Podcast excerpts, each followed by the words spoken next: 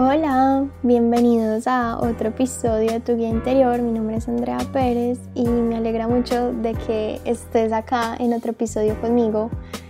Quiero empezarlo con una frase que me gusta mucho y es que no llega antes el que va más rápido, sino que el que sabe a dónde va. Yo desde que conocí todo el mundo de la inteligencia emocional creo que encontré un foco súper grande en mi vida y siempre me he considerado una persona que sabe lo que quiere y que tiene que seguir para allá y que no puede mirar a otro lado. O sea, siempre me he sentido súper conectada con lo que quiero, pero me da súper duro perderme. Se los juro que los momentos de desenfoque para mí es el momento donde más soy autoexigente conmigo porque pues sé cuál es mi camino, pero no sé cómo se da y eso y veces me frustra un montón y acá con todo lo del coaching y todo lo que he vivido me he dado cuenta de que perderse hace parte del camino y que cada desvío es un aprendizaje que te enfoca más hacia, hacia donde tienes que estar y muchas veces pues lo que necesitas para descubrir el cómo son experiencias, tiempo y bueno, y más cosas que, que te ayuden a seguirte enfocando. Yo ya les he contado pues un poquito de, del gran cambio que he tenido de un año al otro y y en varias sesiones como coach me ha pasado porque tengo clientes reales que son mis prácticas. Y se los juro que mis profesores lo decían, pero hasta que no lo vives es como otra cosa en que la mayoría de tus clientes te, te traen temas donde te ven reflejados. Y dicen lo mejor porque pues hacen bromas tipo el coaching es súper bueno porque paga uno pero aprenden dos y se les juro que lo he sentido súper bien porque hay veces cuando, no sé, estaba triste por alguna situación, mis clientes me llegaban con esa misma situación y yo ayudándolos en el proceso de coaching y todo, me daba cuenta como, como si yo me estuviera hablando a mí misma, pero me lo decía como esa voz de la sabiduría, o sea, me pasaba un montón. Y en medio de todo eso también algo como bastante fuerte es que me hablaban un montón del tiempo, de la productividad, de que querían ordenar sus vidas y si yo me comparo a mí, Andrea de ahora, Andrea del año pasado, se les juro que yo puedo decir que mi vida era un caos. O sea, yo no tenía como, ay, sí, como un orden, tiempo para mí. Creo que me dejé consumir demasiado por un día a día que fue inmanejable para mí porque no tenía la energía para asumirlo. El año pasado, como les decía, fue como, o sea, lo mejor, o sea, se los juro que Barcelona es lo mejor, vivir en Barcelona me ha cambiado, amo con todo mi corazón esta ciudad, eh, amo lo que estudio, pero hubo como dos situaciones que fue que no me gustaban las personas con las que vivía antes, no tuve una buena relación con ellas y también que mi relación estuvo pasando por un momento, pues mi relación amorosa, estuvo pasando por un momento súper difícil y a esas dos situaciones yo le di toda mi energía y la verdad es que cuando no distribuyes toda tu energía literal te consumes. Entonces esas situaciones de verdad que me golpearon muchísimo y, y eso no ayudaba como como ordenarme, o sea, se los juro que sabía que todo estaba hecho un caos, pero yo misma como inconscientemente me quedaba en ese caos y no sabía cómo salir de eso. Y era tanto así que se los juro que, mm, no sé, o sea, que me alejé de mí, de redes sociales, de lo que quería, no sé, creo que puse ese piloto automático porque enfrentarme lo veía como algo que no sabía por dónde empezar. Y trataba el tema como en sesiones de coaching y cosas así, pero yo también creo que hay un momento en el que simplemente abres los ojos y, y lo enfrentas, o sea, mm, y esto en mi caso fue una vez que estábamos en clase de, de liderazgo personal y hicimos una actividad súper buena porque pues como les he dicho antes, el coaching se basa en preguntas. Entonces, eh, estábamos ahí, dijeron quién quiere ser voluntario, yo salí, conté como lo que tenías que hacer era como contar en dos o cinco minutos una experiencia que pues como que te estuviera abrumando y yo pues, contaba mi experiencia decía que quería tomar una decisión y lo que hacían mis compañeros de coaching y el profesor era que te iban a hacer preguntas, tú alzabas la mano con la que te resonara, pero no la tenías que contestar, solamente eran preguntas. Entonces, Hicimos eso, hicieron la ronda de preguntas y fueron dos preguntas que se los juro que para mí fue evocar conciencia, o sea, fueron cosas que yo nunca me había preguntado desde que había pasado en esa situación. Y una pregunta, porque en ese momento era como que estaba muy mal con mi relación, fue que, ¿qué te está dando él que no te estés dando tú? Y me puse a pensar y mi respuesta fue que en toda mi relación mi pareja es la persona que más me presta atención en el mundo. O sea, a él le importa qué comí, cómo amanecí, si me puse la pijama azul o la rosada. O sea, es una persona que me presta demasiada atención en todo. Y esa fue mi respuesta porque es como yo no me presto atención si estoy comiendo bien, si tomo agua, si soy feliz, si quiero leer un libro, o sea, yo como que me tengo tan desatendida y fue algo que me dio un foco de concentración. Pero otra pregunta que también me llegó al super alma es como en qué momento de tu vida estás. Y la verdad, esto es una mala pregunta formulada de coaching porque pues es un tiro al aire, porque uno como, como coach no puede como hacer preguntas con juicios, pero la verdad la compañera que me tiró esta pregunta, pues o que me hizo esta pregunta, eh, tiene la intuición súper alta, ya lee el tarot, o sea, yo no sé ella qué tiene, pero se los juro que lo acertó, porque la pregunta fue como, ¿estás en un momento fuerte de tu vida para tomar una decisión? Y se los juro que para mí eso fue una cachetada, un abrir de ojos, porque yo en todo esto, desde que había pasado como esos momentos de crisis, de caos y de quedarme en ese caos, nunca en mi vida había salido la palabra fuerza. O sea, se lo juro que para mí fuerza fue como la primera vez que lo haya escuchado porque la respuesta era no, o sea, que es la fuerza cuando perdí mi fuerza, o sea, que es esa fuerza. Y ese día creo que, como les decía antes, me hizo cambiar porque me hizo tomar acción, me hizo ver las cosas desde otra manera y lo que dije es como listo. No es que tenga que hacer un montón de cosas, sino que tengo que recuperar mi fuerza. Y lo que yo hice para recuperar mi fuerza fue como darme todo el gusto del mundo, o sea, tipo de si no me gustaban las personas con las que vivía y no las quería saludar, pues bueno, o sea, pasaba de maleducada, pero hacía lo que quería, o también si estaba como mal en mi relación y pues y sabía que hablar con esa persona era pelear, pues no le hablaba. Y se los juro que pues así como súper tajante, o yo no sé cómo decirlo, como súper cortante, como lo que tú quieras, no pienses más, o sea, como empezar a actuar y a empezar a recuperar ese poder de a poquitos y se los juro que eso me empezó como a ayudar un montón y también pues la verdad como toda crisis tiene final, me cambié de casa, mi pareja vino a visitarme, entonces bueno, se les juro que desde que supe que mi problema era la fuerza me dediqué a eso, pero después de que siento que lo solté, todo se alineó de una manera como que digo y ahora entiendo como es que lo tenías que vivir, o sea, me di un montón, pues como me di cuenta de un montón de cosas, traje otras cosas, o sea, se los juro que esa experiencia de mi vida, a pesar de que haya sido como una época difícil, me dio la fuerza que necesitaba hoy para lo que les he dicho tanto. O sea, yo ya en estos momentos me siento como súper florecida, súper a gusto conmigo misma y quiero seguirme manteniendo en este, en este momento porque han sido muy pocas veces en mi vida donde yo le he prestado más atención a otras cosas que a mí, porque pues la verdad siento que yo soy súper enfocada, como les decía antes, en mí, en lo que quiero y todo eso, pero perder ese enfoque me dio cuenta de que es algo que tengo que seguir trabajando para que no me vuelva a pasar.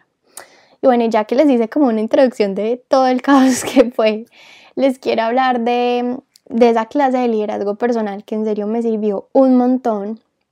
Y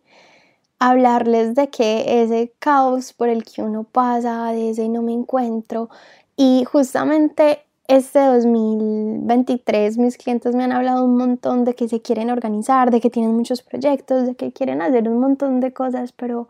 que no tienen ni idea por dónde empezar, cómo organizar su tiempo, qué hacer. Entonces quiero compartir con ustedes un ejercicio que me dejaron para mi trabajo final de liderazgo un montón, que me sirvió un montón para, para enfocarme, porque como les decía antes, pues como que hubieron unos meses que fue bastante caos, después como que la verdad diciembre fue para mí un, mes de descanso y el día que se fue mi pareja se los juro que, o sea, una niña cero fuerte, lloré un montón, como si me hubieran roto el corazón completamente, pero al otro día yo había recuperado como esa fuerza que necesitaba, y estaba trotando, haciendo este trabajo final, leyendo, o sea, haciendo cosas que nunca había hecho antes por mí desde que había pasado esos momentos. Y siento que este ejercicio que me dejaron en clase servía un montón porque era el enfoque traducido en plan de acción que yo necesitaba. Entonces, bueno. Lo primero que debemos de hacer como para pasar del caos al orden es admitir que estás en ese momento y decir que puedes hacer las cosas de una manera más organizada, dejar de quitar esas excusas, que, no sé, el tiempo, que tienes que hacer otra cosa. Creo que se trata de prioridades y descubrirte una manera diferente cómo lo puedes hacer. Entonces lo primero que debes definir para crear como ese plan de acción que necesitas es definir tu misión. Y yo sé que misión, propósito de vida son cosas que nos abruman un montón porque muchas veces la respuesta es como no tengo idea, pero es súper importante que empieces a identificar cuál es tu misión de vida, cómo te gustaría que fuera, cuál es ese foco, qué es eso que enciende tu alma. Y sí lo sabes, sí lo sabes. Y te lo juro que este podcast es en dirección a esa voz sabia que de pronto necesita ser escuchada, pero sí lo sabes y puede que no tengas la estructura de mi misión de vida, esto metas, pero sí sabes qué te motiva. Entonces siempre tenlo muy en cuenta porque cuando sabes qué quieres, te atreves y vas en dirección a eso. Entonces, descubre qué es eso que te gustaría ser hoy y qué es eso que te mueve, lo que te apasiona. Ten por lo menos una idea y aunque no la describas súper bien de este es mi propósito de vida, por lo menos date el tiempo de definir qué es esas pasiones que tienes. A mí una pregunta que me encanta, te lo juro que ese tema de propósito de vida me fascina y algo que una vez me preguntaron es como, bueno, ¿qué pudieras hacer sin que te pagaran? Y eso para mí fue súper guau, o sea, ejemplo, ¿qué pudieras hacer si la plata no existiera y te pagaran por ser feliz? Esa era la pregunta. Entonces, como responderte ese tipo de cosas y puede que la respuesta sea hablar con gente, montar bicicleta, maquillar, o sea, te lo juro, todo es súper válido, pero empezar a preguntarte ese tipo de cosas y creo que se trata de preguntar y escucharte, cambiarte la pregunta, escucharte, definirte, observarte. Así es como creo que se encuentra una misión. Entonces, bueno, lo más importante es que por lo menos haciendo este ejercicio lo tengas en cuenta.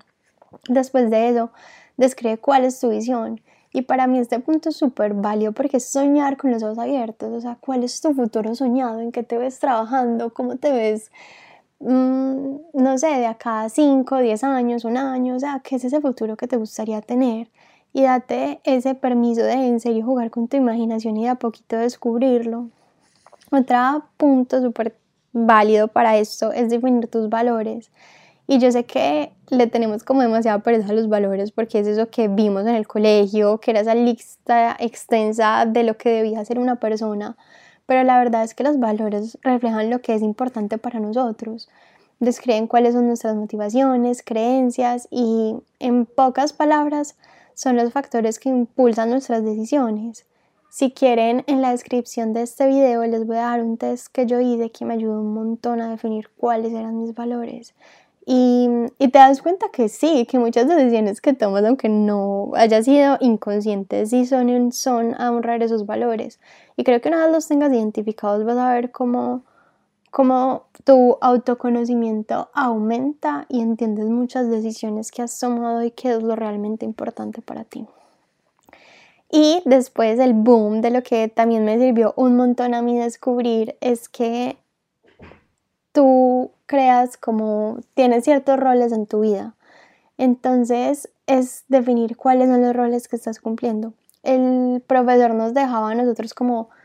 tres tipos de roles, aunque creo que pueden existir muchos más, pero les voy a compartir los míos como para que se hagan una idea, porque para mí eso fue el momento en el que supe que tenía tiempo para todo. Entonces, por ejemplo, existen los roles personales, yo los definí en dimensión física, dimensión intelectual, dimensión emocional y dimensión social.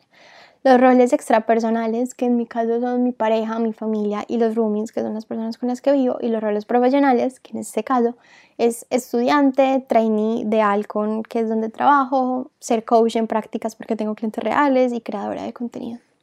Y esto se lo juro que me sirvió un montón porque antes yo me abrumaba un montón pensando todo lo que tenía que hacer, pero cuando entendí que la que tiene que hacer esto es la rol creadora de contenido, la que tiene que hacer esto es la rol de esto. Entonces es como, bueno, obviamente hay roles que te van a demandar más tiempo que otros, pero tienes tiempo para hacer todos los roles y que no se queden, ay, debería hacer, sino que cuando ves todo lo que significa para ti, pues empiezas a actuarlo. Entonces, bueno, por ejemplo, creo que es súper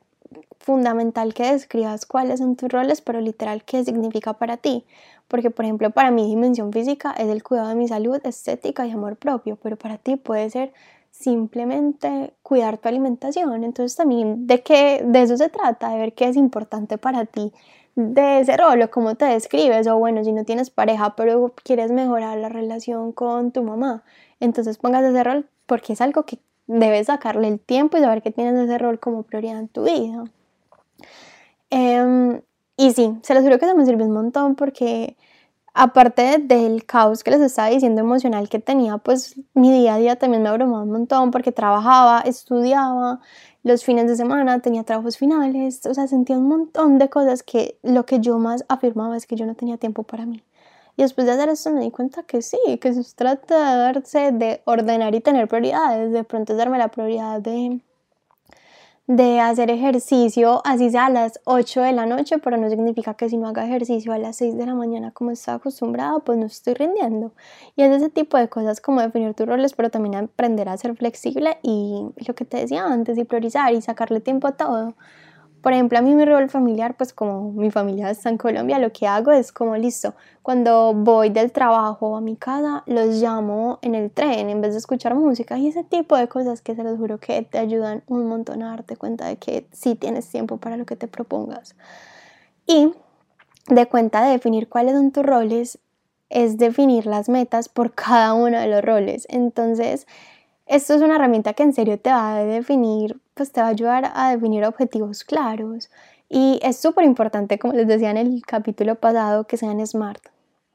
Específicos, medibles, alcanzables, realistas y con unidad de tiempo. Se les juro que yo nunca me voy a cansar de decirles esto porque muchas veces cuando queremos algo lo deseamos pero no lo planeamos y de esto sí se trata de planearlos. Entonces,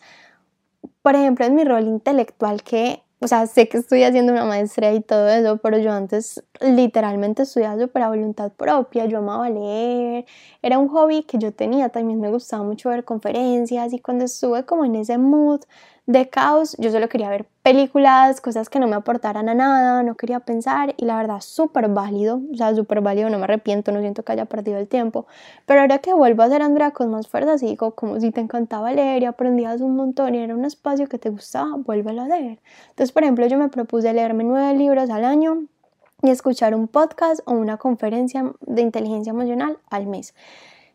hasta el 2023. Entonces, como ese tipo de cosas que te pueden ayudar un montón como definirte y planearte. Ya tú verás, no sé, si en febrero no leíste una página, pero en junio te quieres leer eh, dos libros, hazlo por ese tipo de cosas que te ayuden a cumplirte. Y eh, lo ideal es que hagas como esa, esa meta SMART por cada rol que te propongas. Y creo que se trata de compromiso contigo mismo, pero también compromisos que no te perturben, o sea, compromisos que te motiven. A mí, la verdad,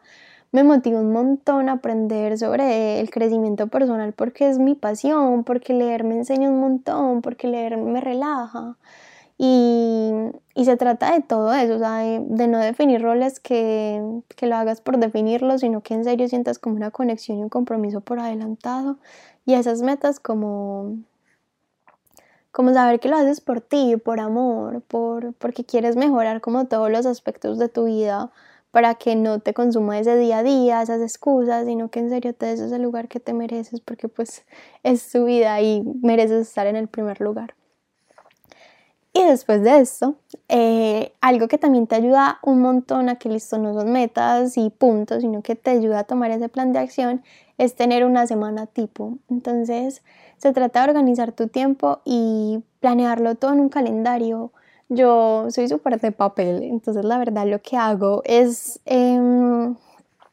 pues sacar como mi agendita, cuadrarlo, organizar mis metas y todo eso, pero también una herramienta que me ha ayudado un montón y se la recomiendo demasiado es Google Calendar. Entonces ahí literal saco tiempo para todo. Entonces mi rol como trabajadora de Alcon es algo inamovible porque pues es una empresa, cumple horario fijo, entonces ese tipo de cosas como que lo tengo súper agendado, pero también hay otras cosas que pues que también requieren como que organice. Entonces, por ejemplo, las sesiones de coach que tengo con mis clientes reales, pues obviamente cuadro con la persona, organizo los tiempos. Y ya los otros roles pues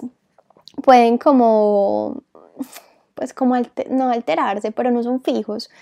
son como más flexibles, pero son súper importantes para mí y por eso son mis roles. Entonces, por ejemplo, en mi dimensión física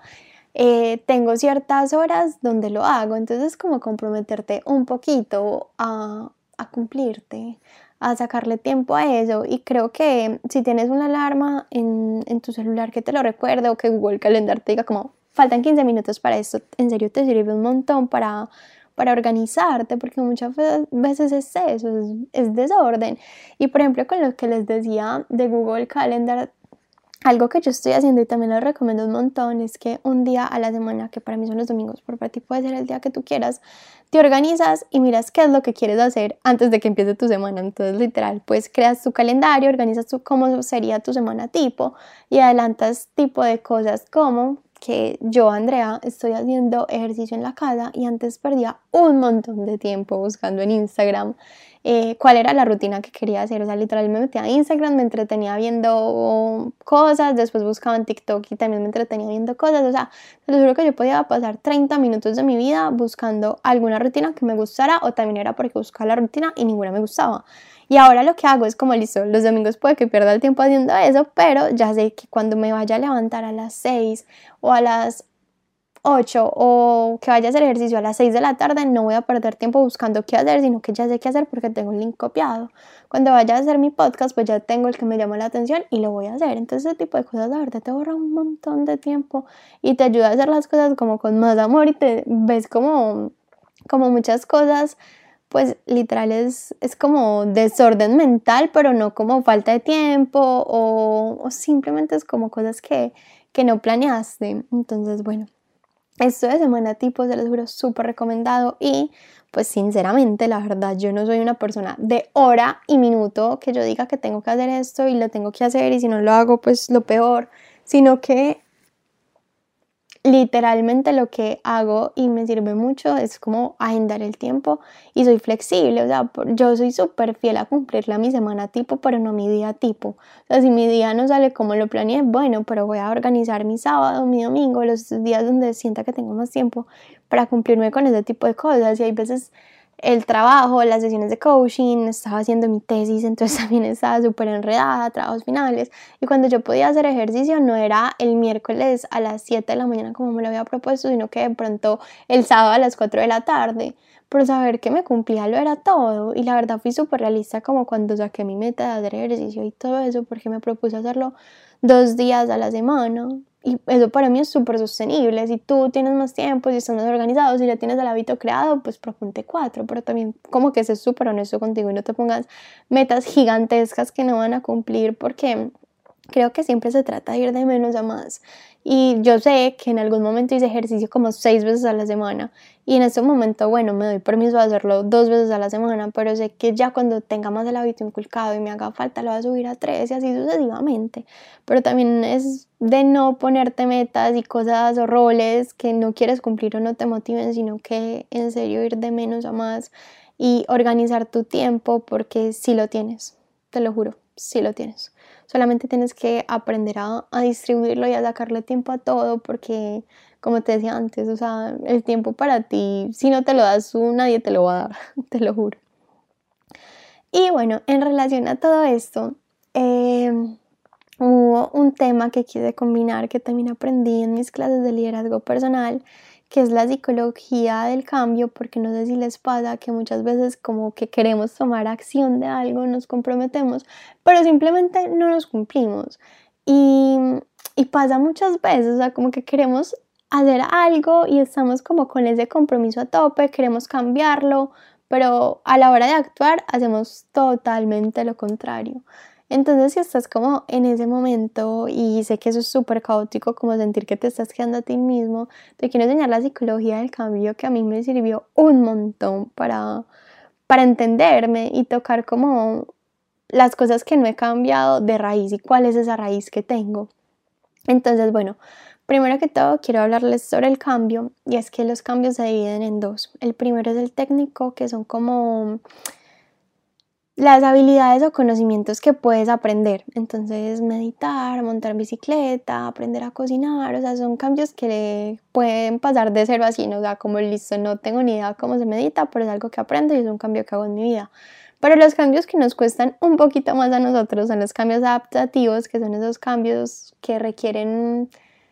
como una transformación de paradigma o de perspectiva.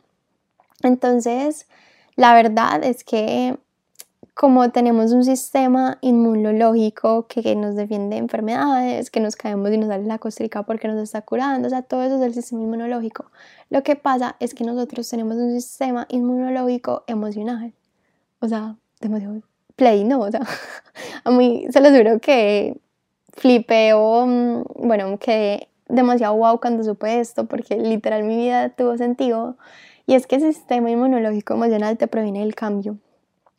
tu cerebro es súper statu quo, a tu cerebro no le gusta el cambio porque obviamente tiene esa alarma que salta de algo malo va a pasar porque estás haciendo las cosas diferentes. No, esto no es así, no sabemos qué va a pasar, de pronto es un riesgo. Y la verdad es que tu cerebro es súper sentido de supervivencia, o sea, todo lo que le crees alarma, todo lo desconocido, la incertidumbre, es algo que rechaza bastante.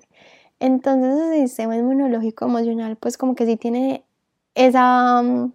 misión de prevenir cambios, pero la verdad es que sí se puede trabajar, pero tienes que saber que a la hora de crear cambios o cosas así no tienes como el mejor amigo,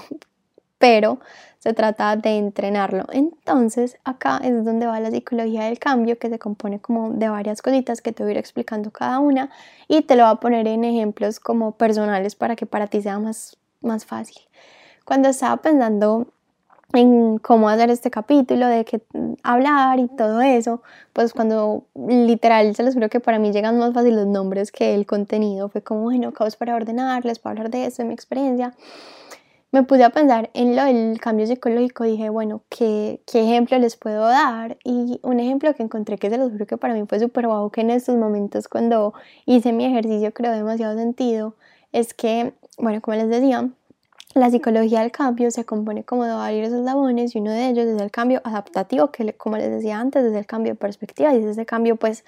como que requiere una transformación diferente a aprender a cocinar. O sea, es, es un cambio como más,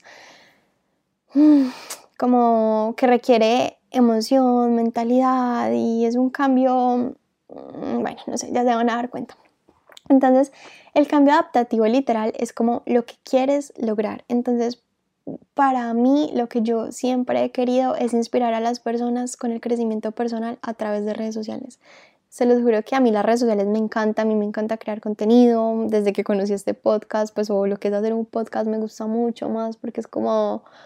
como el rato que tengo para reflexionar, hablar en voz alta, conectarme con personas que se los juro que veces es como, ay, escuché tu podcast, es lo mejor, o, o, no sé, o escuché tu podcast, resoné con eso, no me gustó tu podcast, o sea, con lo que sea, cualquier persona que me dijo escucho, no me importa si es bueno o malo, para mí es súper conexión. Y con respecto a esto, pues no sé, también amo grabar videos, o sea, para mí crear contenido es algo que siempre me ha gustado y siempre quería como inspirar a las personas a través de mi pasión, entonces es el cambio adaptativo que siempre me he enfocado como en tener en mi vida pero después de eso que quieres hacer en la psicología del cambio, que es primero lo del cambio adaptativo, hay una cosa, otro eslaboncito que se llama los comportamientos contrarios. Y ahí es cuando uno dice, ¿por qué quiero hacer algo y no lo cumplo? O sea, porque, no sé, si quiero adelgazar 10 kilos y sé que debo ir al gimnasio, sé que debo comer bien, sé que no puedo tomar, hago absolutamente todo lo contrario. O sea, porque me invitan a comer perra donde lucho y voy, porque eh, no voy al gimnasio prefiero ver una película, los comportamientos contrarios, literal que dices una cosa y haces lo contrario, es eso. Entonces, para mí en este caso era que yo juré que yo iba a llegar a España y iba a ser pues la que iba a dar el salto gigante en redes sociales, pero la verdad lo que hice fue literalmente cerrar mi propio Instagram,